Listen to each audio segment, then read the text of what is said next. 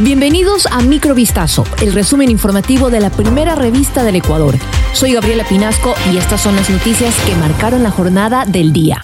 Los reclusos repatriados desde Ecuador tendrán prohibido para siempre el regreso, dijo este martes el presidente Daniel Loboa, quien ordenó entregar a presos extranjeros a sus respectivos países de origen. El presidente firmó el pasado lunes el decreto 139 con el que dispone al organismo estatal que administra las prisiones, el SNAI, que tramite la repatriación de extranjeros que cumplen una sentencia en el país. El documento indica, a fin de que su sentencia sea ejecutada en el país de origen o nacionalidad de la o del sentenciado, observando en todo momento lo previsto en la normativa constitucional y legal vigente, así como en los instrumentos internacionales aplicables a la materia. Agrega que los ministerios de Relaciones Exteriores, de la Mujer y Derechos Humanos, del Interior y de Gobierno deberán coordinar cualquier acción necesaria para cumplir con lo dispuesto en el decreto.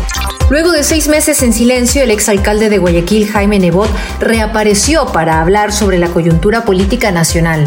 Reiteró que su partido no apoyará el aumento del IVA que propone Daniel Novoa, pero sí respaldará la consulta popular.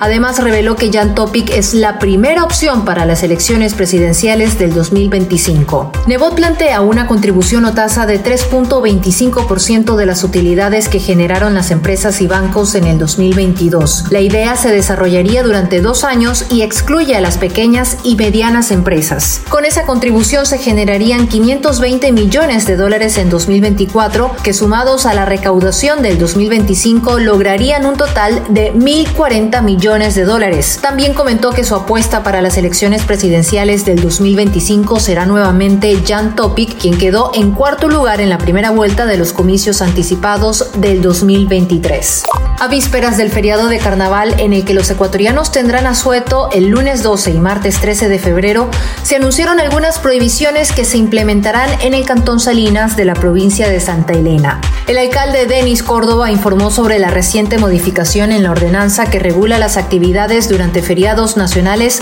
en espacios públicos y privados. La enmienda, centrada en salvaguardar la salud pública y preservar el medio ambiente, destaca cambios significativos en el artículo 10 de ordenanza. A partir de esta modificación se prohíbe de manera categórica comercializar, distribuir, expender o entregar a título gratuito espuma de carnaval, globos de látex tipo carnavalero, entre otros artículos. Tampoco estará permitido lanzar desde cualquier lugar agua en baldes u otros recipientes, globos con agua, lodo, arena, polvo y espuma de carnaval. Dos vehículos con explosivos, armas y tanques de gas que presuntamente iban a ser usados como coches bomba fueron descubiertos por los militares la madrugada de este martes 30 de enero de 2024 en Quevedo. En el marco del estado de excepción y del conflicto armado interno contra los grupos criminales, las Fuerzas Armadas encontraron los autos abandonados en la provincia de Los Ríos. El ejército indicó que por información de inteligencia militar procedieron con el registro de los vehículos que contenían explosivos como tacos de dinamita y dos tanques de gas licuado de petróleo, además de dos fusiles de largo alcance, una pistola y varias municiones. Los vehículos están reportados como robados y se presume que iban a ser utilizados como coches bomba en atentados en esta ciudad.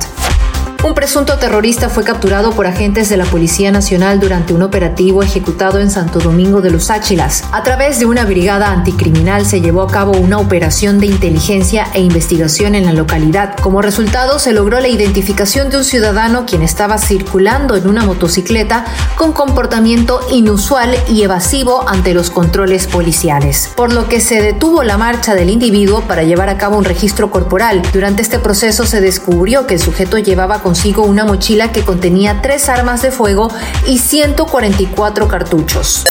Esto fue Microvistazo, el resumen informativo de la primera revista del Ecuador. Volvemos mañana con más. Sigan pendientes a vistazo.com y a nuestras redes sociales.